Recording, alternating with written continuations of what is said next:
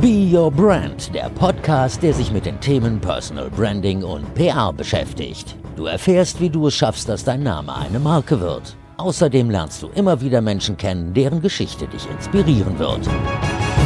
Herzlich willkommen zu dieser Folge von Be Your Brand. Ich bin Verena Bender und ich freue mich, dass du dabei bist. Ich freue mich ganz besonders, dass du bei dieser Podcast-Folge dabei bist, denn es ist schon eine besondere Folge von Be Your Brand. Es ist nämlich tatsächlich, ich konnte es nicht glauben, aber es ist die 100. Episode. So crazy, wenn ich überlege, wie ich vor drei Jahren so gedacht habe, ja, ich würde ja gerne mal einen Podcast ausprobieren und in diesem Podcast würde ich dir gerne so ein paar Anstöße für deine Sichtbarkeit mit auf den Weg geben.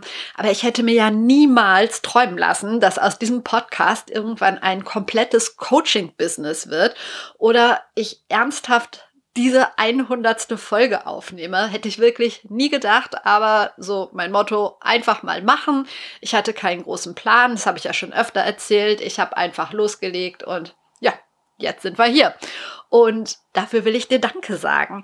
Denn wenn du nicht wärst, wenn du diesen Podcast nicht hören würdest, dann würde ich auch nicht all diese wunderbaren Gäste bekommen, die hier ihr Wissen mit uns teilen und ihre Learnings weitergeben, weil die haben Besseres zu tun, als ähm, ja, vor niemandem zu sprechen. Also deshalb vielen, vielen Dank für jeden, der diesen Podcast hört, dafür, dass du mir so gutes Feedback gibst, einfach ein gutes Gefühl gibst. Ähm, ich freue mich immer total, wenn dieser Podcast geteilt wird, wenn er weiterempfohlen wird, wenn er positiv bewertet wird. Also wirklich vielen, vielen Dank ähm, für deine Unterstützung.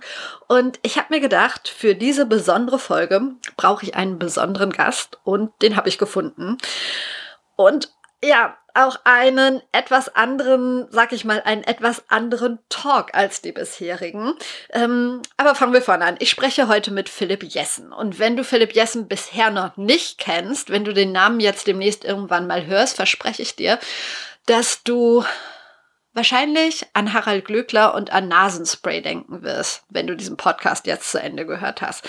Ähm, aber ich spoiler schon, fangen wir mal vorne an. Also Philipp Jessen war Chefredakteur bei ganz vielen großen Zeitungen. Er war bei der Bravo, bei der Gala, bei der Grazia, hat bei stern.de gearbeitet und ist wirklich einer der bekanntesten Journalisten Deutschlands. Und was machen die bekanntesten Journalisten Deutschlands? So wie Philipp Jessen und Kai Diekmann.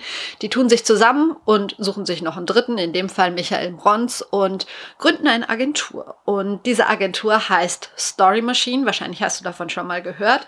Und Story Machine beschäftigt sich auch ganz viel mit dem Thema Personal Branding. Und das ist auch der Grund, warum ich mit Philipp sprechen wollte. Wir haben schon länger Kontakt, also zum einen über Twitter, zum anderen haben wir auch Anfang des Jahres schon telefoniert und ich habe ihn gefragt, ob er Bock auf Be Your Brand hat. Er hat sofort Ja gesagt, habe ich mich gefreut, aber er hat gesagt, er hat keinen Bock auf ein Zoom-Interview, sondern er möchte mir, wenn, dann ein persönliches Interview geben, was natürlich nicht so ganz einfach ist, gerade in der Corona-Zeit bei der Entfernung Berlin-Köln. Und deshalb hat es eine ganze Weile gedauert, aber jetzt haben wir es hingekriegt. Und wir haben uns in den heiligen Räumen von Story Machine getroffen. Und ohne Witz, das ist wirklich die, die geilste Agentur, die ich je gesehen habe großartig. Also wenn du Bock hast, google mal, schau dir mal ein paar Bilder an. Wirklich, wirklich toll. Und genau, da haben wir uns getroffen und wir haben ganz viel über das Thema Sichtbarkeit gesprochen. Wir haben über Social Media gesprochen, darüber, was eine Personenmarke ausmacht, wie jeder von uns zu einer Personenmarke werden kann. Es ging aber auch um Themen wie XS-Kondome, ähm, um eitle Männer, um Wimperntuschenstände oder Wimperntuschenschalter. Habe ich noch nie von gehört. Ich glaube auch ehrlich gesagt nicht, dass es sowas gibt, aber ist auch nicht so wichtig für das Gespräch. Wir haben leider viel zu wenig Zeit gehabt, aber ich verspreche dir trotzdem eine sehr informative und vor allen Dingen eine super unterhaltsame Folge. Und es gibt heute mal einen etwas anderen Einstieg, weil wir ja zusammen in einem Raum waren und ich habe das Mikro nach unserer offiziellen Begrüßung direkt angemacht und ähm, Philipp kam gerade vom Bahnhof und hat noch seine diversen Hosentaschen und Jackentaschen geleert und dabei habe ich das Mikro schon angemacht und ähm, er hat alles auf den Tisch gelegt und ich habe ihm eine Fotokollage auf den Tisch gelegt, schon bevor er kam, auf der er ja ziemlich große Ähnlichkeit mit Harald Glöckler hat. Fand Ich zumindest. Also das Bild findest du auch auf meinen Social-Media-Kanälen. Check die gern mal aus, dann weißt du, worüber er sich gleich aufregt. Und noch eine kurze Info zum Verständnis. Ähm, als wir telefoniert haben, haben Philipp und ich gemerkt, dass wir eine, eine gemeinsame Sucht haben oder dass es ein Suchtmittel gibt, das uns verbindet nämlich Nasenspray. Und bei unserem Treffen jetzt in Berlin hat er auch direkt ein Fläschchen Nasenspray aus seiner Tasche gezogen und vor sich auf den großen Holztisch gestellt. Deshalb komm jetzt direkt mit mir rein in diesen mega geilen Meetingraum bei Story Machine und in diese Folge Be Your Brand mit Philipp Jessen. Ja, Nasenspray hast du dabei. Haben wir ja schon drüber geredet. Ach, du nimmst auch das für Kinder? Ja. Ja. Aber nur, äh, nur weil ich sonst das Gefühl habe, dass äh, die mir in der Apotheke das nicht mehr geben. Ich bin das so häufig und, äh, die, und die sind dann immer so ganz vorwurfsvoll. Ich sage immer so, fünfmal Nasig bitte. Und dann gucken sie mich mal an, so, ja, sie wissen, sie dürfen es für eine Woche machen. Ich, ganz ehrlich, ich bin hier einmal alle zwei Wochen, ähm, kenne mich, kann ich es einfach haben. Und dann so, ja, aber das für Kinder, oder? Und dann ich, ja, das für Kinder. Das Pflegende. Ja, nee, ich weiß ja, ich verstehe das auch immer gar nicht. Sagen die mal ohne Konservierungsstoffe oder mit, ist mir völlig egal, weil ich das eh so schnell aufbrauche. Äh, äh das, das, äh, das, das muss ich gar nicht konservieren. Aber ich, ich habe das Gefühl, wenn ich dann das für Kinder nehme und ohne Konservierungsstoffe nehme, dass sie nicht gleich die Polizei rufen. wenn, ich, wenn, ich, wenn ich da jeden, jeden zweiten Tag. Nee, ich, hab, ich bin total Nasenspray abhängig. Ja. ja, ich auch. Und, ach, das ist witzig. Ich habe dir übrigens dein neues Profilbild mitgebracht, weil ich dachte, die Ähnlichkeit ist da. Das ist, du bist nicht die Erste, die den Gag macht. Echt? Ja, ich finde es total unverschämt. es ist so häufig schon dieser Gag gemacht worden. Ernsthaft? Ja, das Problem ist, dass ich wirklich damals, ich weiß noch genau, wer mich damals fotografiert hat, und ich fand wirklich die Fotos gut und war echt so, so eine Idee stolz drauf. Und irgendwie, aber es, es ist, ich finde vor allen Dingen immer, ich sehe auch immer so mein Bart sieht immer so ganz anders aus. Aber, aber, aber, aber Glückler. Ja. Ähm, ich war ja mal stellvertretender Chefredakteur der Gala. Und da gab es immer diese Alsterhaus Shopping Night. Da musste mit Gala und Alsterhaus haben das zusammen präsentiert.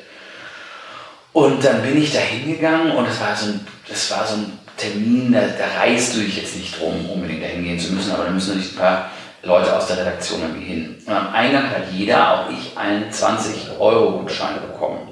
Und dann stand ich da oben, solange ich da oben stehen musste, und habe mit den Leuten geredet, mit denen ich reden musste. Und dann wollte ich eigentlich nach Hause. Und habe ich also auf dem Weg raus, habe ich gemerkt, dass ich diesen Gutschein noch habe. Und dann habe ich meine Frau angerufen und meinte, ähm, meinte dann, äh, soll ich dir irgendwas mitbringen, weil ich, ich habe hier nichts. Dann meinte sie, ja, ich brauche Wimperntusche. Und dann sagte sie mir die Marke und die Schattierung, glaube ich, die sie da brauchte. Ich habe aufgelegt, habe es natürlich instantly vergessen, was sie mir gesagt hat, ging dann aber zu diesem Wimperntusche-Schalter und stand so ein bisschen lost davor. Und dann kam eine ganz nette Alsterhausverkäufer und meinte, kann ich Ihnen helfen? Und dann meinte ich, ja, aber bevor ich das sagen wollte, guckte sie mich an und sagte, der hier. Und reichte mir so ein. Und dann habe ich so geguckt und meinte dann irgendwie nur so, hä, ähm, woher wissen Sie denn, welchen ich jetzt brauche? Und dann sagte sie, ist doch für den Bart, oder? Und machte dann so eine Bewegung wie der Glöckler und zeigte es. Und dann habe ich gesagt, was ist das für eine Unverschämtheit? Aber sie meinte es nur nett. Zweite Glöckler-Geschichte, wenn wir dafür Zeit haben, wirst du sagen. Erzähl gerne, ja. Zweite Glöckler-Geschichte. Ähm, äh, meine Großmutter, die schon vor längerer Zeit verstorben ist, die habe ich irgendwann mal besucht und die stand dann auf, äh, äh, um was zu holen aus der Küche und die hatte so eine ganz unmögliche Jeans an mit so einem Strassarschgeweih.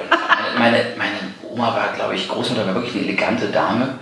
Und hat aber zu dem Zeitpunkt war sie, glaube ich, 84 oder so. Und ich, als sie wiederkam, habe ich dann gesagt, Oma, was hast du denn da für eine Hose an? Und dann meinte sie, ja, die ist vom Glöckler.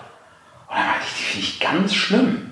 Und dann sagte sie, ja, ich, sie ist auch ganz unzufrieden mit der Hose. Und dann meinte ich, wieso denn das? Äh, ja, die hat keine Taschen am Hintern. Und äh, da hätte sie den Glöckler angerufen und ihm gesagt, das geht so nicht. Dann habe ich gesagt, wie, du hast den Glöckler angerufen? Und ich so, ja, ich habe da im Fernsehen angerufen. Dann habe ich, naja, du hast bei QVC angerufen oder wo der ist. Aber du hast ja nicht, nee, die haben mich ins Studio durchgestellt, zum Glöckler. Dann habe ich gesagt, was hast du dem gesagt? Ja, dass er, dass er bei der nächsten Kollektion gefälligst Taschen drauf machen sollte.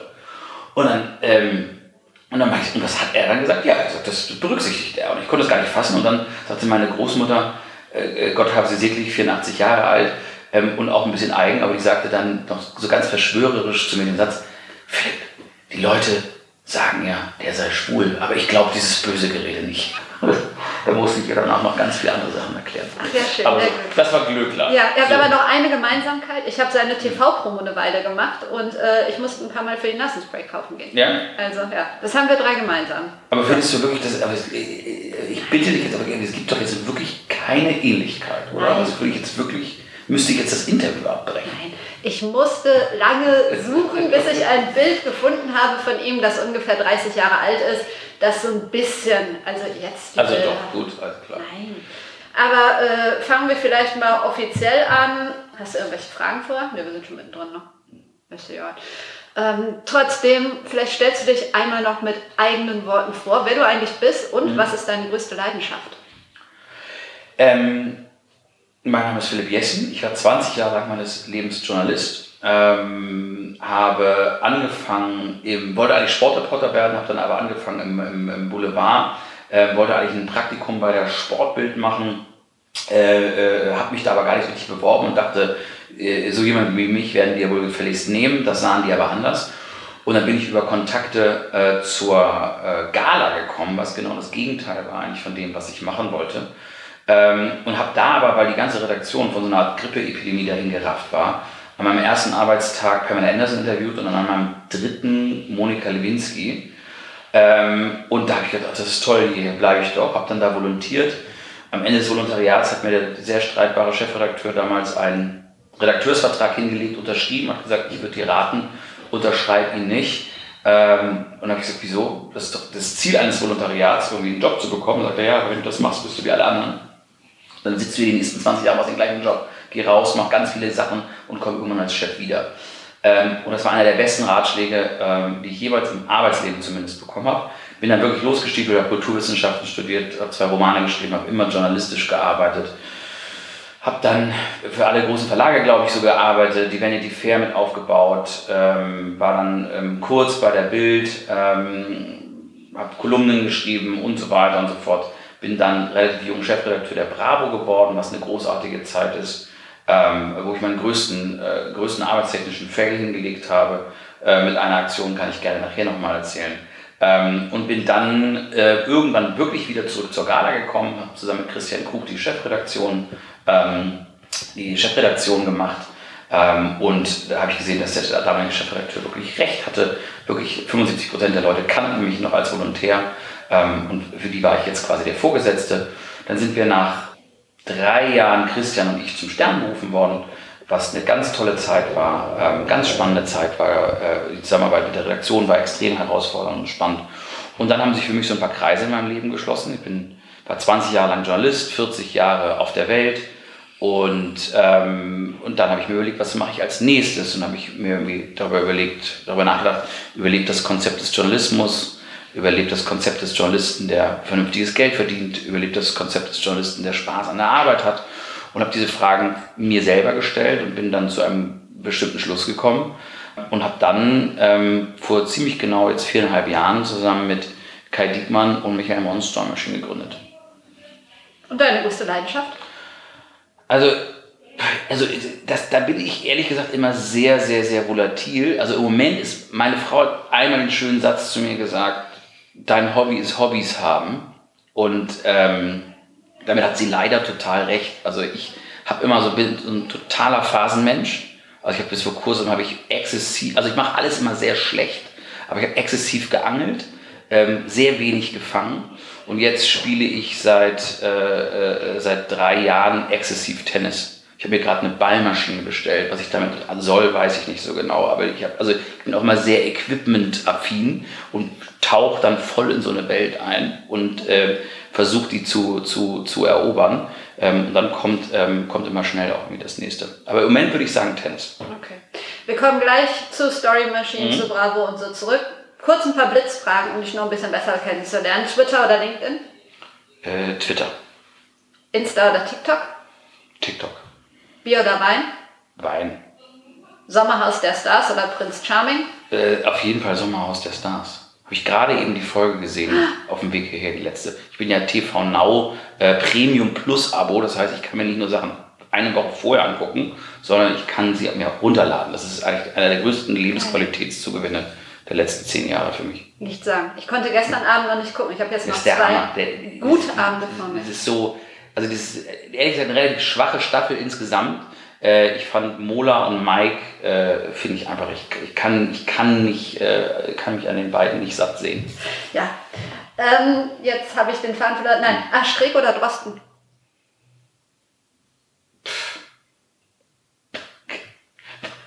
Weiß ich nicht, was ich dazu sagen würde. Aber ich habe äh, beide äh, unentschieden. Okay, unentschieden. Ähm, Story Machine, was macht ihr eigentlich? Wir machen ganz, ganz vieles. Ähm, wir haben uns mal äh, gegründet oder der Grundgedanke von Story Machine war der zu sagen, wie organisiere ich heute eigentlich Kommunikation? Ähm, äh, Miki kommt auch aus dem Event, aus dem PR-Bereich, Kai und ich kommen aus dem Journalismus. Und wir haben natürlich immer gemerkt, gerade in den Chefredaktionen haben wir gemerkt, ähm, dass sich da was ganz, ganz extrem verschoben hat. Dass, ähm, dass, es, dass, dass die großen traditionellen Medien nicht mehr zwangsläufig Agenda-Setter und Gatekeeper sind, dass sie nicht mehr entscheiden, worüber wird in welcher Tonalität gesprochen. Und da haben wir uns ziemlich lange, fast, fast ein Jahr lang, telefonisch immer ausgetauscht und darüber nachgedacht, wie organisiere ich heute eigentlich äh, äh, Öffentlichkeit. Und da haben wir gesagt, einfach in, damals war es zumindest der Gedanke, sagen, mit einer journalistischen Qualität, datenbasiert über soziale Kanäle, ja, dass ich dann mich und meine, äh, meine Brand oder mich als Person zeigen kann, mein Herr über mein eigenes Narrativ bin. Ähm, damals auch noch ein bisschen getriggert durch jemanden wie Donald Trump, den man jetzt sozusagen inhaltlich äh, nicht, nicht drüber reden muss, aber systemisch ja, dass jemand war, der den Leuten gezeigt hat, ich kann an den traditionellen Medien vorbei mit Twitter ähm, äh, in diesem Fall eine riesige Zielgruppe erreichen und, ähm, und dann auch noch sogar dafür sorgen, dass die traditionellen Medien nicht in der, in der Situation sind, meine Geschichte, mich als Person einzuordnen, einzunorden äh, und einzuordnen, sondern ähm, ich in der Lage bin, meine Geschichte ganz klar ausgespielt an die Person, die oder den Stakeholder, die ich erreichen will, auszuspielen. Und das waren so diese ganzen Gedanken, ähm, die wir hatten, dass wir uns auch nochmal überlegt haben, funktioniert die traditionelle PR noch, die auch auf retardierende Reichweiten setzt, die darauf setzt, einfach ähm, Dinge zu platzieren in traditionellen Medien.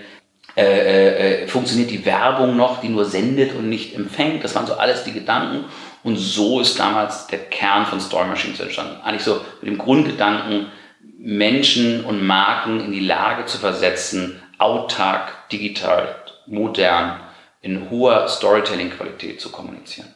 Du hast jetzt ein paar Mal damals gesagt. Mhm. Ähm, hat sich das für dich jetzt wieder verändert? Also braucht es keine Personenmarken mehr? Genau das, was Doch, doch, doch, das braucht es schon. Es hat sich nur wahnsinnig viel getan, weil als wir vor viereinhalb, fünf Jahren angefangen haben, da war das etwas, was ähm, wo wir, wo wir natürlich auch, wir haben uns natürlich auch extrem als Agentur weiterentwickelt. Also wenn ich jetzt sehe, was wir jetzt machen, was wir noch zusätzlich machen, dass wir jetzt auch ähm, ähm, dass wir jetzt auch äh, traditionelle, äh, äh, ähm, dass wir auch klassische PR machen, dass wir auch, ähm, wenn wir, wenn es, wenn es angemessen ist für den Kunden und wir jetzt viel mehr gucken, welche welche, welche Tasks gibt da, welche, welche, welche, welche Probleme, welche Herausforderungen. Wenn der richtige Kanal zum Beispiel eine traditionelle Werbekampagne ist, die dann sozusagen in einem Always-On-Content über die sozialen Kanäle endet, ähm, dann ist das auch zum Beispiel ein Weg, das hättest du mich das vor einem Jahr gefragt, ob wir das können oder ob wir das, ähm, ob wir das brauchen,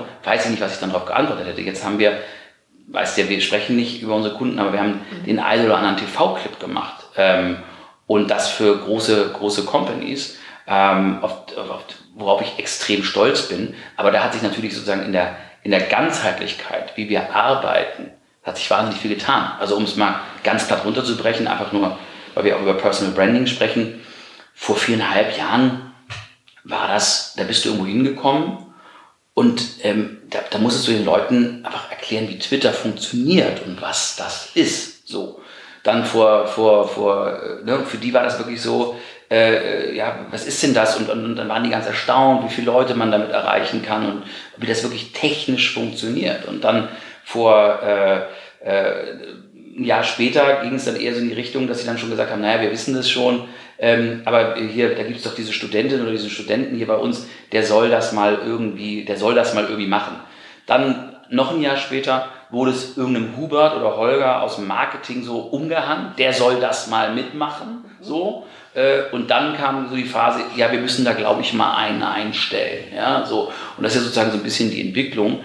Und wir haben uns natürlich als Agentur auch nicht nur was den Headcount anzählt, sondern wenn ich nur sehe, wie wir uns auch weiterentwickelt haben, wie wir die Netzwerke nutzen, was wir insgesamt jetzt wirklich als holistische oder ganzheitliche Kommunikation anbieten, hat sich natürlich aus diesem Kern und Grundgedanken unfassbar viel entwickelt, weil wir sind auf einem ganz anderen Stand, logischerweise und glücklicherweise, als jetzt vor, äh, als, als zu dem Zeitpunkt, wo wir angefangen haben. Aber das war so der Kerngedanke und daraus ist jetzt ähm, ziemlich komplexes äh, Gebilde entstanden.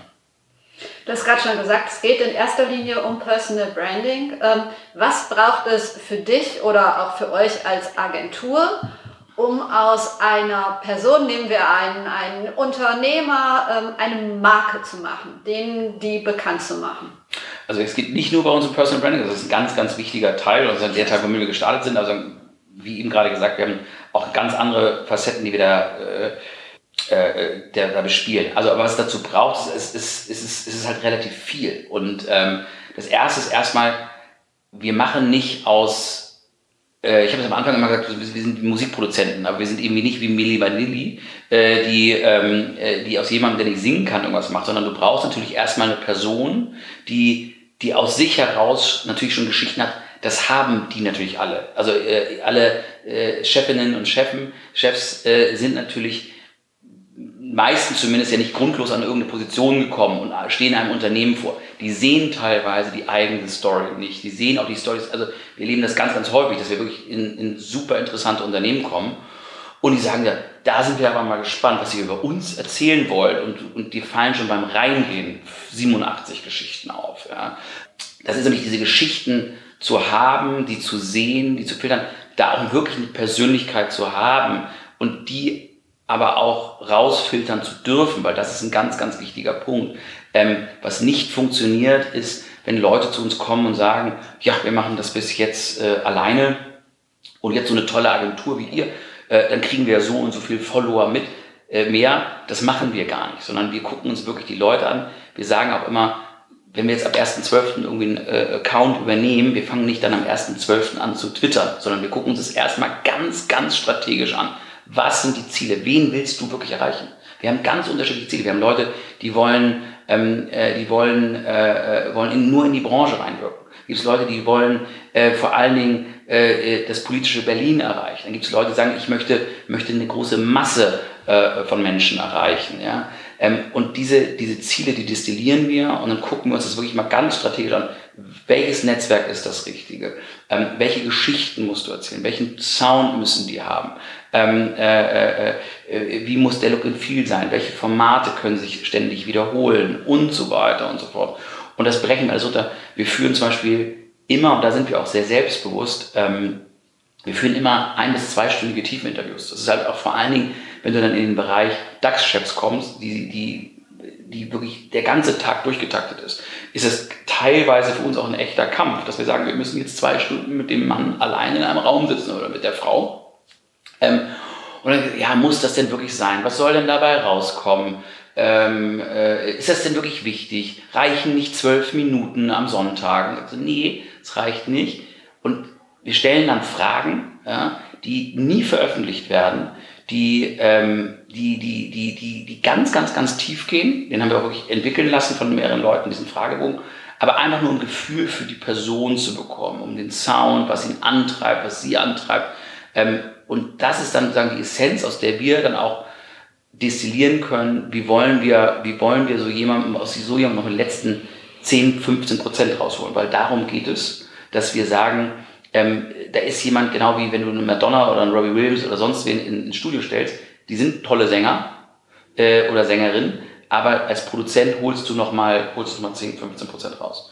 Und was ganz, ganz, ganz wichtig ist, ist wirklich, wirklich, wirklich ein Verständnis. Da sind wir auch extrem selbstbewusst. Das heißt, wir haben, sind natürlich uns ist klar, wie die Sachzwänge sind bei großen Unternehmen, ähm, dass da nicht einfach wir jetzt irgendwie wild irgendwas in, in den Orbit twittern können. Aber das ist schnelle Abstimmungsschleifen braucht. Dass die Leute verstehen müssen, es ist Kommunikation auf Augenhöhe. Ja, das heißt, sie können eben nicht nur wie bisher senden, senden, senden, sondern sie müssen es auch empfangen. dass sie es richtig einordnen können, dass eine kritische Diskussion oder eine Diskussion etwas Gutes ist und nicht ein Shitstorm. Ja?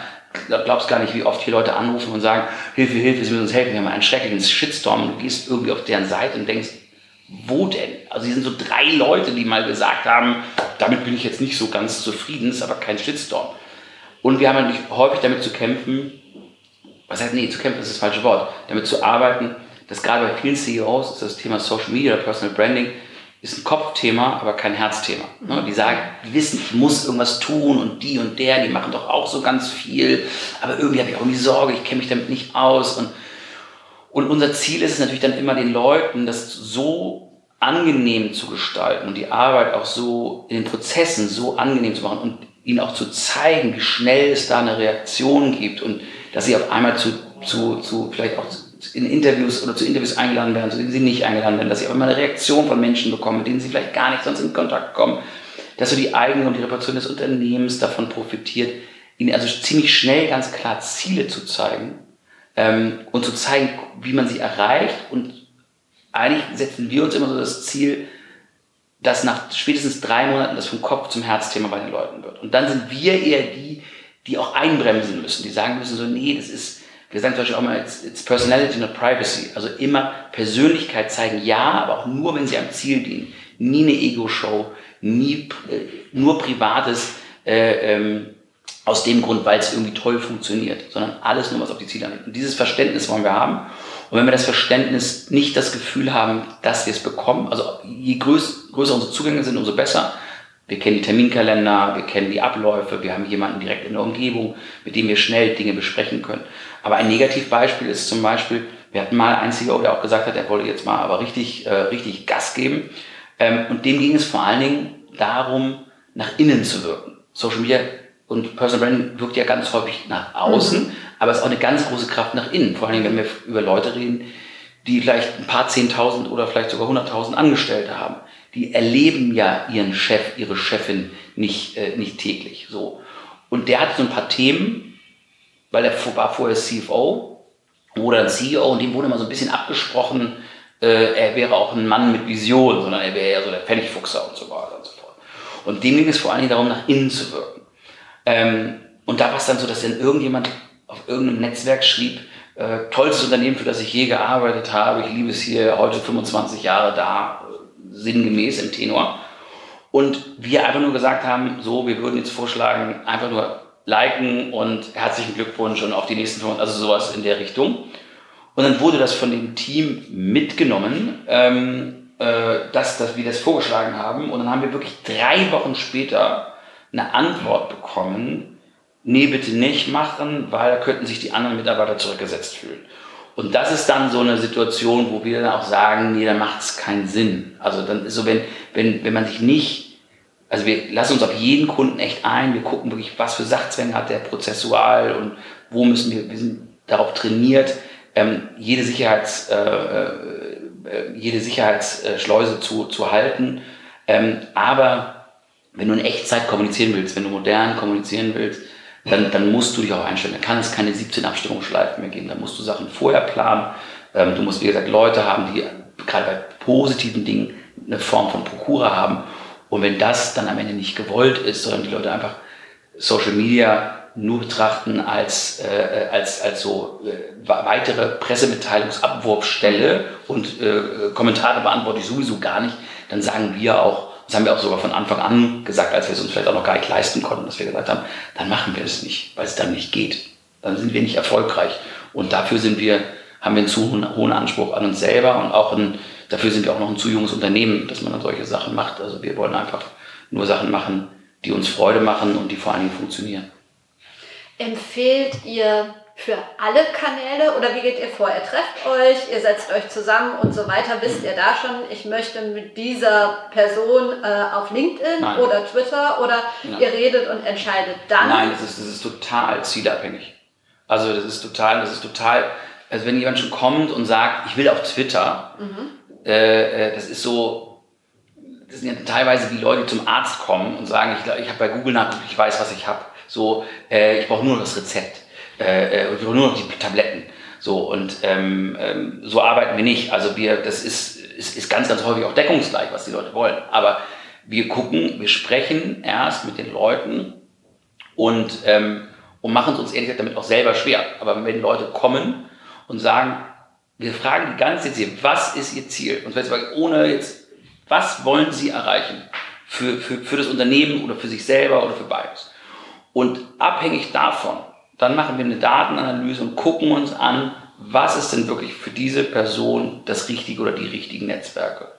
Und dann brechen wir runter. Und das sind die richtigen Inhalte zu der Uhrzeit, in der Form, in dem Sound, in dem Look and Feel. Bam, bam, bam, immer weiter, immer weiter. Und es führt auch dazu, dass es häufig deckungsgleich ist mit den Wünschen, aber es führt auch ganz häufig dazu, dass die Leute sagen, ich will aber auf Instagram sagen, ja, aber macht wenig Sinn, seine Bilanzpressekonferenz auf Instagram zu zeigen. So.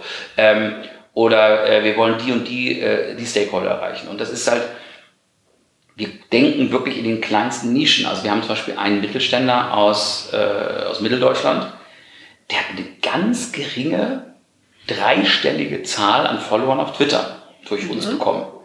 Aber den interessieren in Berlin auch nur 50 Leute, die er erreichen will am Ende. Das ist dem völlig egal. Ob da, ob, da, ob da mehr als diese anderen 50 Leute sind. Und diese 50 Leute haben wir zu einem ganz, ganz großen prozentualen Anteil. Das heißt für uns, das ist, der hat es total verstanden, dass wir gesagt haben damals, es geht nicht darum, ob sie 1000, 2000, 3000 äh, oder 100.000 Follower haben. Ähm, sondern es geht darum, dass sie genau die Leute erreichen, die sie erreichen wollen. Und er erreicht sie fast zu 100 Prozent und ist darum mega happy. Wir hatten aber zum Beispiel auch mal einen umgekehrten Fall. Hier kam mal jemand an, der hatte äh, 136.000 Follower, das weiß ich noch ganz genau. Und äh, äh, war dann ganz begeistert und wir haben uns den Kanal angeguckt und das waren, das waren über, was, das waren 112, 114.000 Bots und zwar die schlechtesten der schlechtesten. Und dann habe ich ihn gefragt, wie, wie ist denn das zustande gekommen? Da sagt er, ja, also meine Ads-Agentur habe ich nach Reichweite bezahlt. Ich, wie? Oh. Ja, also nach Followerwachstum. Ich gesagt, ja, das ist das genialste Modell, was es gibt. Sie überweisen wahrscheinlich 10.000 Euro im Monat dahin, die überweisen 500 Euro weiter nach Indien ja. äh, äh, und das ist das Ziel. Und dann ähm, äh, haben wir angefangen, logischerweise da alles, alles zu löschen und zu machen. Ähm, der wiederum hat das aber nicht so ganz kapiert. Der, der, der war dann, äh, dem war das völlig egal. Der wollte, dass da nur eine große Zahl steht. Aber ihm war das völlig egal, dass er irgendwas schreibt und eine Person liked das ähm, oder kommentiert das. Ähm, und das macht dann wiederum nicht Sinn. Also long story short, nein. Ähm, ähm, wir, das, ist ja nicht nur persönlichkeitsabhängig, sozusagen so, ah, du bist der Instagram-Typ, ah, du bist das, sondern wir machen das von den Zielen abhängig, dass wir sagen, ähm, das wollen Sie erreichen, das gucken wir uns genau an. Und wenn Sie nach innen wirken wollen, wenn Sie äh, oder wenn Sie ins, ins politische Berlin reinwirken wollen, dann ist vielleicht der Kanal richtig und in der Kombination mit dem und so weiter und so fort. Wie erschreckend jetzt nach dem hm. Beispiel findest du es, dass es immer noch Unternehmen gibt und manchmal sogar namhafte große Unternehmen, die das noch nicht checken, dieses äh, Follower kaufen, Likes kaufen und dann auch mit Influencern zum Beispiel zusammenarbeiten wollen, wo du drauf gehst oder ich drauf gehe und wir sehen sofort, never ever kann das stimmen. Ein Kommentar unter dem Foto, aber 250.000 Follower.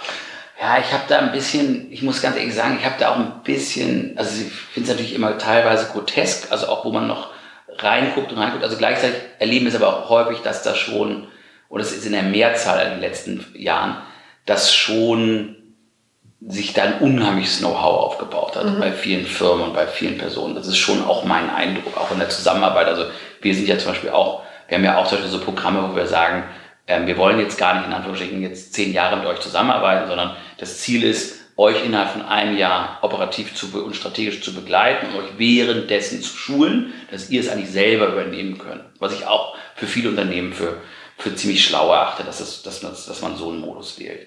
Ähm, ich finde es teilweise erschreckend, ja.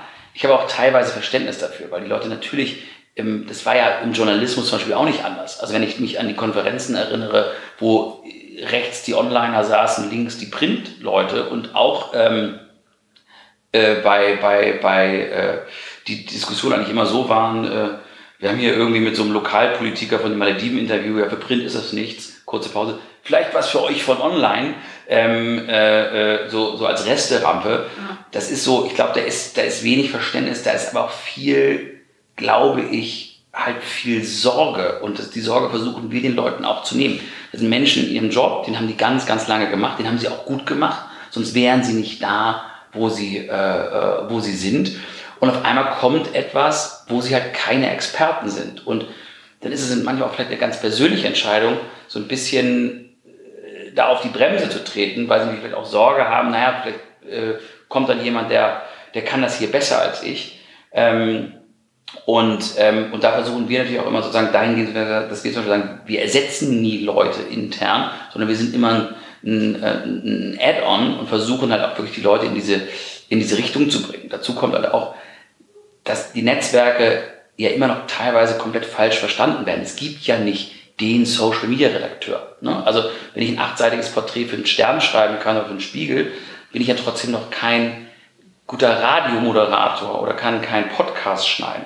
Was ich damit sagen will ist, es gibt ja für jedes Netzwerk ganz viele Unterkategorien und nur weil ich LinkedIn kann, kann ich nicht TikTok oder Instagram. Das heißt, wenn die Leute dann auch so bekommen, so einen Job bekommen, du bist jetzt für unsere Social Media Kanäle verantwortlich, dann ist das auch wahnsinnig viel und die Erwartungshaltung und die, die Schnelligkeit, in der man sich da auch blamieren kann, ist ja wahnsinnig hoch aber die Leute haben ja teilweise gar keine Ressourcen. So. Und dann verstehe ich teilweise auch so eine Abwehrhaltung, eine interne, dass die dann auch, das sind auch die häufigsten Argumente, ne, dass sie sagen, ja, aber was ist denn dann, wenn jemand was Kritisches schreibt und was bringt uns das denn überhaupt? Dass das auch dann teilweise eher so vorgeschobene Diskussionen sind, um zu verhindern, dass man dieses riesige, riesige Thema aufmacht. Und ich halte das für, für super falsch, naturgemäß. Aber es ist natürlich einfach so, dass die, dass das Nicht-Begreifen, dass Social Media ein extrem wichtiger Teil der strategischen Kommunikation sein muss über alle Kanäle, dass auch es wichtig ist, in egal welchem Bereich, dass Menschen, die in einem Unternehmen arbeiten und eben nicht nur der, die Chefin oder der Chef, sondern einige für dieses Unternehmen sprechen, ähm, dass, äh, dass gerade wenn wir immer von dem viel zitierten War of Talents reden, dass einfach die Leute sehen, wer arbeitet da, wofür steht ein Unternehmen, wo, wo recherchieren die Leute, bevor sie, äh, bevor sie sich irgendwo bewerben? In Social Media. Die gucken sich die Kanäle an. Die gucken sich an, sind die so gemacht, dass ich mich damit identifizieren kann? Steht das Unternehmen für Werte? Was sind das auch ehrlich gesagt für Leute, die da arbeiten? Ja? Also jeder kennt das ja, ähm, dass, wenn man sich, dass man sich ein Hotel irgendwie auch auf Instagram anguckt. Aber der nächste Step ist ja, dass man guckt, was für Leute haben sich da eigentlich verteckt? Was für, mit was für Leuten wohne ich da in einem Hotel? Kann ich mich mit denen irgendwie ansatzweise identifizieren. Und genauso ist es ja mit Jobs auch. Die Leute gucken auch, wer ist denn da eigentlich auf meiner Ebene, mit wem gehe ich da eigentlich zu, zu Mittag und so weiter und so fort. Und das ist natürlich total wichtig. Und ich glaube, also wer das noch nicht begriffen hat, der ist wirklich falsch, dass es teilweise immer noch eine Sorge gibt, Workload, Ressourcen, ähm, mache ich da was falsch? Ähm, und dass deshalb teilweise so eine, so eine Abwehrhaltung gegen das ich mache jetzt mal Anführungsstrichen, neue ist, kann ich menschlich zumindest manchmal nachvollziehen. Und diese Sorge versuchen wir den Leuten halt immer zu nehmen. Sollte jeder CEO auf Social Media irgendwo vertreten sein? Oder wenn jetzt jemand sagt, nee, ist nicht meins, dann lieber gar nicht als schlecht? Naja, also lieber gar nicht als schlecht, ja. Ähm, ich glaube halt, ähm, ich glaube, es gehört zu einem, ich würde es gar nicht, also ich finde, jede, jede und jeder CEO oder in seinem Aufgabenprofil steht halt auch, dass er, dass er Außenministerin, Außenminister auch seines Unternehmens ist und Visitenkarte. Und wenn ich das einfach nur weiter runterbreche, ist, heißt das für mich, ein CEO kann nicht nicht kommunizieren nach außen. Und wenn ich sage, es geht ihm darum, um Reputation für das Unternehmen, es geht ihm vielleicht um neue Kunden, um Investoren, und es geht Ihnen um seine Mitarbeiter und neue Mitarbeiter, jetzt mal als Target Groups umrissen. Wo sind diese Menschen? Die sind alle auf Social Media. Darum finde ich es persönlich fahrlässig, wenn das jemand nicht tut. Und er tut seinem Unternehmen halt nichts Gutes. Ähm, ich glaube, dass Leute auch sagen, das ist nichts für mich. Ähm, vor allen Dingen in so einer Position, die verstehen halt immer nicht oder kriegen es falsch gespiegelt, was das denn überhaupt bedeutet. Weil ganz häufig sind auch Leute hier, die sagen dann, ja, aber heißt das jetzt, ich muss jetzt ein Foto von mir und meiner Familie beim Osterfrühstück machen? Nein, heißt es absolut nicht. Mhm. Aber das Interessante ist ja, dass das sich hinsetzen mit einem Zeitungsredakteur, ein Interview geben, äh, das zu redigieren äh, äh, und so weiter und so fort, das zu autorisieren, ähm, dass das alles so Sachen sind, die total normal sind, PMs rausgeben. Aber dass das so Sachen sind, die über Jahre gelernt sind, macht auch jeder CEO.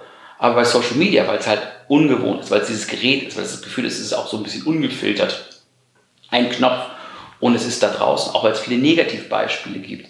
Ähm, gibt es aber einigen, aber bei immer weniger, muss ich sagen, echt eine, echt eine Aversion. Aber wie gesagt, also wenn ich äh, ein CEO eines Unternehmens einsetzen würde als Aufsichtsrat und der würde sich, würde sich insgesamt Kommunikation verweigern, weil ich würde gar nicht traditionelle Kommunikation und ähm, äh, Personal Branding über soziale Kanäle voneinander trennen. Also die Aufgabe eines CSOs und einer, einer CEO ist, auch das Unternehmen nach außen zu repräsentieren.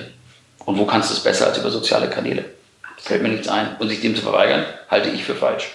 Warum bist du als Person nicht auf äh, Instagram? Ich war auf Instagram. Äh, ich hatte sogar einen blauen Haken, was äh, das erste Mal war, dass irgendwie die Freundinnen meiner Tochter mir, mir irgendwie Respekt gezollt haben, als sie es irgendwie mitbekommen haben. Nee, ich habe mich auf Instagram gelöscht, weil ich einfach, äh, weil ich einfach gemerkt habe, äh, und das glaube ich auch, ähm, du musst, ähm, du musst ähm, die Sachen, wenn du sie machen willst, musst du sie halt konsequent machen. Und ich bin konsequent, extrem konsequent auf Twitter unterwegs. Ich bin, äh, ich bin konsequent auf LinkedIn unterwegs. Und ich habe für mich, äh, ich habe für mich persönlich keinen Mehrwert in Instagram gesehen. Weil die Leute, die ich erreichen will, sind auf Twitter. Die Leute, mit denen ich interagiere, sind auf Twitter. Ähm, mir liegt Twitter auch persönlich einfach besser. Ich denke in Text. Ich sehe bestimmte Formen von Bildern nicht, bin nicht, also ich kann Optiken entscheiden, aber ich bin niemand, der gut, ähm, der gut in Optiken ähm, Geschichten erzählen kann.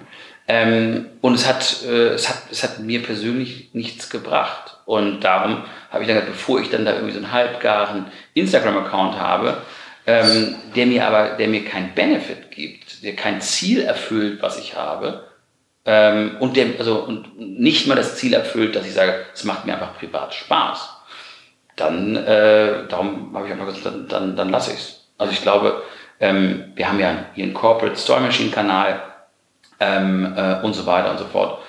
Ich habe nicht einen Bewerber, ich habe super viele Bewerber über Twitter bekommen, ganz viele über LinkedIn. Ich habe nicht einen einzigen jemals über Instagram bekommen. Ähm, ich glaube sozusagen, dass auch die Klientel mit den Leuten, mit den Leuten, mit denen wir zusammenarbeiten, ähm, die gucken eher auf, auf LinkedIn und Twitter und können, und ich glaube auch ich kann meine Persönlichkeit und auch den Kontext meiner Persönlichkeit mit dem Unternehmen dort am besten spiegeln. Also es hat für mich einfach keinen Sinn gemacht. Und mir und am Ende mir auch zu wenig Spaß. Also Twitter würde ich auch machen, wenn es wenn es keinen Benefit für mich gäbe. Den hat es aber in ganz, ganz, ganz vielen Bereichen schon gegeben. Aber Twitter macht mir einfach Spaß. In deiner LinkedIn-Bio steht, I believe in powerful stories and Twitter Wars. Was war dein geilster Twitter-War? Also ich habe relativ wenige, weil ich mir irgendwann damals als ich Chefredakteur bei, äh, als ich Chefredakteur bei Stern war, mich das immer, ich versuche immer ein bisschen antizyklisch zu kommunizieren, anders als die anderen. Wenn die anderen laut werden, werde ich leise und umgekehrt. Und mich hat es damals wahnsinnig genervt, immer wenn Chefredakteure irgendwie Fehler bei anderen Magazinen immer so den Finger da in die Wunde gelegt haben und immer so die eigenen Texte gelobt haben. Das hat mich immer irgendwie so, das hat mich immer so genervt. Und darum habe ich mir immer damals gesagt, ich lobe immer die anderen eigentlich ähm, und, ähm, und, äh, äh und nehme eher Positionen ein für Leute, die Fehler machen, weil mich das immer so. Und darum habe ich sozusagen so richtige Shitstorms oder Wars habe ich gar nicht gehabt. Ich hatte einen witzigen mit Kai damals, ähm, als ähm, als Stefan Raab äh, zu, zu, zurückgetreten ist oder die Show beendet hat. Mhm. Da hat mir das jemand erzählt, dass er das extra zu einer Uhrzeit gesagt hat, wo er, von der er wusste, also das hat er vor seinem Team gesagt damals, dass, ähm, dass es zu einer Uhrzeit war, wo er wusste, dass die Bild schon Redaktionsschluss hatte, damit die das nicht mehr mitkriegen. Und es stand in irgendeiner Geschichte bei Stern Online, stand das dabei, sozusagen, und noch der letzte Seitenhieb gegen die Bild. Und dann hat sich, ich weiß noch, ich weiß gar nicht, wie nur irgendwie beim Rausgehen bei Gruner Ja, bei, ähm, bei, bei Twitter ich, hat Kai dann sich irre aufgeregt irgendwie so, ja, und hat es denn der Stern mitbekommen und so. Und ich dachte, hä, was ist denn jetzt los? Warum regt der sich so darüber auf? Und dann bin ich nur, und wollte ich eigentlich nach Hause fahren, es war schon relativ spät, und dann bin ich noch nach oben gegangen und habe dann einen Stern genommen und habe so eine, ähm, habe dann so auf, auf, auf, auf Word, habe mir das so ganz schlecht ausdrucken lassen, so Stefan Raab hört auf, habe das so aufgeschnitten, so ganz provokativ mit, mit Tesafilm auf den Sterntitel äh, geklebt, habe das fotografiert und habe dann irgendwie Ed Kai Diekmann, ja natürlich haben wir das noch mitgekriegt, wir sind so ein bisschen schneller als ihr und so weiter und so fort.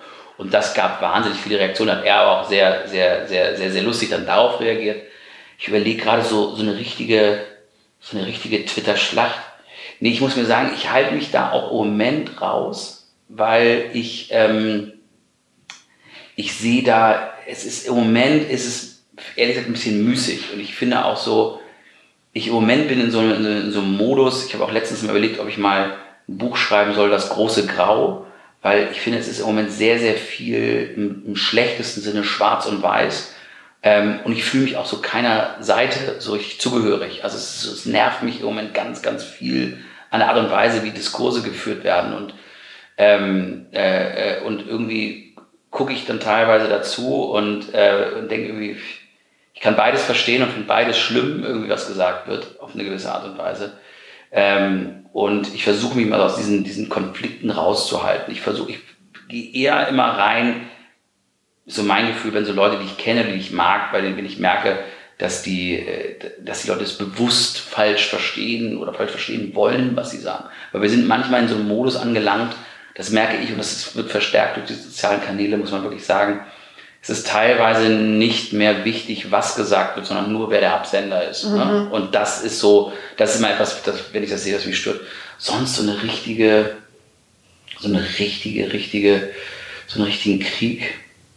Irgendwann habe ich mit Kachelmann, glaube ich, angelegt. Das war, das war nervig, weil die sind ja auch sozusagen, der war da auch, ähm, ging, ich weiß gar nicht genau, worum es ging, aber wir haben uns, und das sind ja dann immer so Leute, die, die so eine, eine radikale Followerschaft haben. Also da hatte ich dann auf einmal so diese ganzen, und zwar über Wochen und Monate, und da habe ich das zum ersten Mal so richtig gespürt, wie ein das zermürben kann. Gar nicht ein Twitter-War an sich, sondern die, die Nachfolge. Das heißt, du bist dann auf so einem Radar auf einmal von so Männerrechtlern und du kannst dann irgendwie äh, äh, äh, äh schreibst irgendwas über das Sommerhaus der Stars und dann äh, steht, schreibt jemand runter, ja, mach dir mal schön, mach dir mal schön äh, Fernsehabend, du scheiß Feminist. Und denkst nur so, hä? Und du merkst ja richtig, wie das dann konstatiert ist in dem Fall, dass dann so Leute versuchen, dein Feed zu komplett zu versauen, mhm. indem sie wirklich in jede Diskussion, in jeden Tweet reinbringen. Und das, das, äh, das, war, das war müßig, weil das ging so, ja, es ging so zwei Wochen. Das ging so zwei Wochen, wo dann immer so, wo immer Leute da so reinrotzten in meine Sachen und wo ich dann aber so aus, man merkte, man muss dann so durch den Schmerz durchgehen, aber ähm, das ist schon nervig. Ne? Glaube ich. Ich habe ungefähr noch eine Million Fragen, aber mein Zug fährt gleich. Ich versuche mich kurz zu fassen. Es gibt drei Fragen zum Schluss, die ich immer stelle. Zwei habe ich vorher aber noch. Ähm, du hast gesagt, ihr seid drei Gründer, Kai Diekmann, Michael Bons und du. Es mhm. gibt angeblich kein gemeinsames Foto von euch, das veröffentlicht wurde, weil euch keins gefallen hat. Es hängt wohl nur eins neben der Toilette, habe ich zumindest mhm. gelesen. Mhm. Wer ist der eitelste von euch dreien? Wer, wer, der eitelste von uns dreien ist? Kai. Okay, also äh, liegt Ich bin total uneitel. Also ganz, ganz, ganz äh, äh, ähm, ähm, äh, ja, die sind alle eitel, aber ich würde sagen, Kai ist der eitelste. Okay. Dann, um den Bogen zu schließen, dein journalistischer Fail oder wie hm. du es angekündigt hast bei der Bravo? Äh, ich habe mal, ähm, ich weiß nicht, ob du dich noch erinnerst, ob du die Bravo früher gekauft hast. Es gab früher immer so Extras, ähm, die, die man auf, in, in, in, in, den Bravos hatte. Da waren so kleine Kettchen oder Aufkleber. Also, ja, ja, ja. Ähm, und ich habe mal als Bravo-Chefredakteur, ich habe immer, ich habe auch gesagt, ich habe immer versucht, antizyklisch zu sein, zu sagen, okay, wie kannst du Aktionen machen, um auch größer zu wirken. Und, um, um, und ähm, da habe ich mal eine Umfrage gelesen gehabt, dass das normale Kondom, äh, Standardkondom, dem deutschen Jugendlichen zu groß ist. Und da habe ich gesagt, so, jetzt ist es das doch. Das ist doch ein Riesenskandal. Selbst aufgeklärte Jugendliche, die sich schützen wollen, die können das in Deutschland nicht. Was machen wir jetzt dagegen? Und dann habe ich mir auf die Idee gekommen, ähm, statt so einer Kette äh, das erste deutsche Jugendkondom zu entwerfen. Haben wir 500.000 XS-Kondome gekauft. Die, das muss ja nicht ganz, die muss, wurden dann quasi umgehoben, um und dann eine eigene Verpackung. Weltsensation, das erste Jugendkondom der Welt. Äh, mit dem Claim, den habe ich mir an, ausgedacht. Äh, das passt auch dir. Ähm, und es war wirklich, da habe ich auch echt zum ersten Mal richtig verstanden, wie Verlage funktionieren, weil das war natürlich, es hatte eine riesen Außenwirkung. Ähm, alle im Verlag schrieben mir Mails, was für eine Sensationsidee das sei und das wäre so toll und so richtig und super. Und, und dann kamen die ersten Zahlen und dann äh, habe ich, glaube ich, das war so ein Zeitpunkt, da hat die Bravo hart am Kiosk noch deutlich über 400.000 Hefte verkauft. Und da war aber mal so ein, mal so ein richtig großes Fußball-Bundesliga-Stadion, weniger Leser. Also es waren wirklich, glaube ich, so 60, 70.000 weniger als normal. Oh, dann dachte ich, und dann, und dann im Nachhinein war es natürlich total klar. Also so 11% Elternkäufer. Ich meine, ich bin selber Vater. Ich bringe auch meiner Tochter keine Kondome mit nach Hause. dann natürlich irgendwie Jungs, die sagen, brauche ich nicht. Äh, und irgendwie elfjährige Mädchen, die sagen, i, so. Und dann, dann sind halt mal 80.000 Leute irgendwie oder 60 oder 70.000 Leute schnell zusammen. Ähm, ging danach natürlich wieder hoch, aber das war so, das habe ich auch übrigens, äh, das habe ich oben gerahmt, das Cover weil mich das an, an ganz, ganz viele Sachen äh, erinnert. Ähm, und es gibt ja auch manchmal so, ich, ich, es ist ja immer, es ist ja immer so, ein, so diese Buzzwords und, und, und äh, von, vom Scheitern lernt man mehr als äh, vom, vom Gewinnen und so, was natürlich alles nur wirklich ganz leere Hülsen und, und Höhlen sind, ähm, weil natürlich du auch aus dem Sieg ganz viel lernen kannst, wenn du eben nicht sagst, oh, wir sind die Geilsten, sondern wenn du reflektierst, was hast du richtig gemacht, warum hat es diesmal geklappt, kannst du natürlich total viel daraus lernen. Aber das war so ein Fail oder auch so eine, wenn du halt mit 29 Chefredakteur der Bravo bist, das ist immer von außen, dann lachen die Leute immer und sagen so, ja, Tokyo Hotel, aber es war nicht eins, oder war eins der allergrößten und wichtigsten Titel von Bauer. Und wenn du da halt mal 70.000 Hefte weniger verkaufst, das kommt jetzt auch nicht so toll an. Und das ist so, das auch mit 29 so zu erleben und auszuhalten und so erste Chefredaktion, ähm, das war schon was. Und da, da, da, erinnere ich mich trotz dessen gerne dran, weil das, glaube ich, viel mit mir als Person so gemacht hat. Kurze Schlussfrage. Ja. Gibt es in deinem Leben ein ganz persönliches Role Model? Falls ja, wer ist das und warum? Es gibt nicht die, die, eine, die eine Person, bei der ich jetzt sage, äh, daran orientiere ich, ich, ich orientiere mich oder es gibt ganz viele Menschen, ähm, die, mich, die mich inspirieren, aber eher, eher, ähm, eher in Teilbereichen. Also ich habe jetzt nicht so das Vorbild, dem ich nach, nacheifer. So, okay. sondern nee, habe ich nicht. Das beste Buch, das du je gelesen hast? Außer meinem, ähm, das beste Buch, das, Gott, das ist so, die Frage, ich kann das Buch sagen, dass ich wirklich, ähm, das, das, das ist jetzt flach, aber ich kann sagen, das Buch, was mich am meisten beeinflusst hat, ähm, äh, ich habe einfach, ich, ich, lese unfassbar viele Bücher und, und habe auch selber zwei Bücher geschrieben. Das Buch, was mich am meisten wirklich beeinflusst hat in meinem Leben, war Faserland von Christian Kracht. Das hat mir mein Vater mitgebracht, der Verleger war, ähm, als ich krank im Bett lag und ich habe das an einem Abend mit Fieber durchgelesen und das war zum ersten Mal in meinem Leben, dass ich das Gefühl habe, ich lese etwas in Romanform, was, was, was meiner Sprache oder meinem, meinem, meinem Denken irgendwie einen neuen geistigen Raum irgendwie öffnet. Ich fand das so faszinierend, dass jemand so in der Form über diese Themen schreibt. Und das war das erste Mal in meinem Leben, dass ich den, den, den, den, den Grundgedanken hatte, vielleicht, das war, da war ich Schüler, ne? also äh, vielleicht machst du später irgendwas mit Text. Also ich hätte da vorher nie drüber nachgedacht. Und das war das erste Mal, dass ich gedacht habe, so irgendwie mit Text arbeiten, schreiben, Gedanken zu Papier, im weitesten Sinne, egal ob es jetzt Journalismus, Romanautor oder Werbung oder sonst wie ist. Das war das allererste Mal, dass ich gedacht habe, das ist irgendwie was, was ich ganz, ganz, ganz faszinierend finde und mit dem ich mich auch außerhalb des Konsumierens irgendwie gerne beschäftigen würde. Darum ist sozusagen äh, äh, habe ich die, die, die Erstausgabe immer, immer zu Hause. Und überall, wo ich auch eigentlich äh, äh, äh wohnhaft bin, habe ich immer irgendwie ein, ein Exemplar da rumliegen. Okay. Und als letztes lasse ich mir immer gerne Gäste empfehlen. Hast du zwei Personen, mit denen ich über das Thema Personal Branding, aber auch den eigenen Weg sprechen könnte? Deutsch oder international, ist egal. Nee, Deutsch lieber. Ähm, ja, die meisten Leute, die ich immer empfehlen würde, hast du, glaube ich, schon gehabt. Ich empfehle immer gerne, ähm, Miki Beisatz äh, soll ich ja 37 Mal gehen, habe ich jetzt nicht geschafft. Ähm, äh, der kommt ja. Ähm, ich finde es total spannend. Äh, ich finde immer spannend, sich über das Thema mit Laura Karasek zu unterhalten. Mhm. Ähm, und ich weiß nicht, war die Schmackers? Nein. Nee. Und äh, Marie van den Benken, finde ich interessant.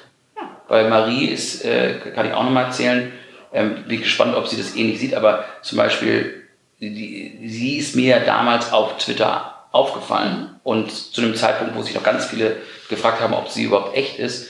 Ähm, und dann wegen ihrer Tweets und der Art und Weise, wie sie sich auf Twitter gegeben hat, habe ich sie damals zum Stern eingeladen. Ich war gespannt, ob sie überhaupt äh, kommt oder erscheint oder wer da erscheint.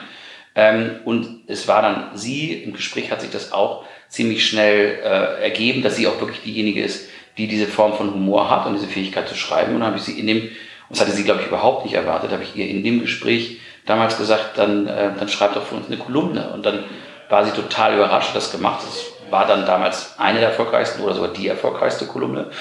Und, ähm, und darum glaube ich sozusagen, ihr, ihr, ihr Werdegang und ihre Art und Weise, wie sie sich auf auf den sozialen Kanälen präsentiert und was deshalb aus ihr geworden ist und noch wird, ist, glaube ich, ein sehr spannendes Thema.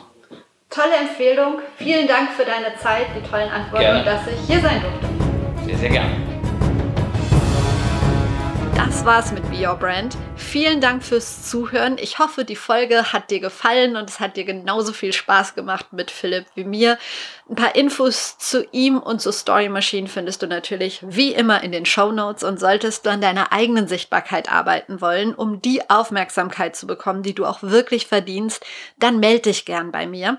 Lass uns über ein persönliches 1 zu 1 Coaching sprechen. Lass uns vernetzen auf Twitter, auf LinkedIn, auf Instagram, wo auch immer. Du findest mich überall unter @prleben Leben oder unter Verena Bender. Ich wünsche dir jetzt noch einen schönen Tag. Wir hören uns wieder am Donnerstag. Bis dahin, trau dich rauszugehen. Ich glaube an dich.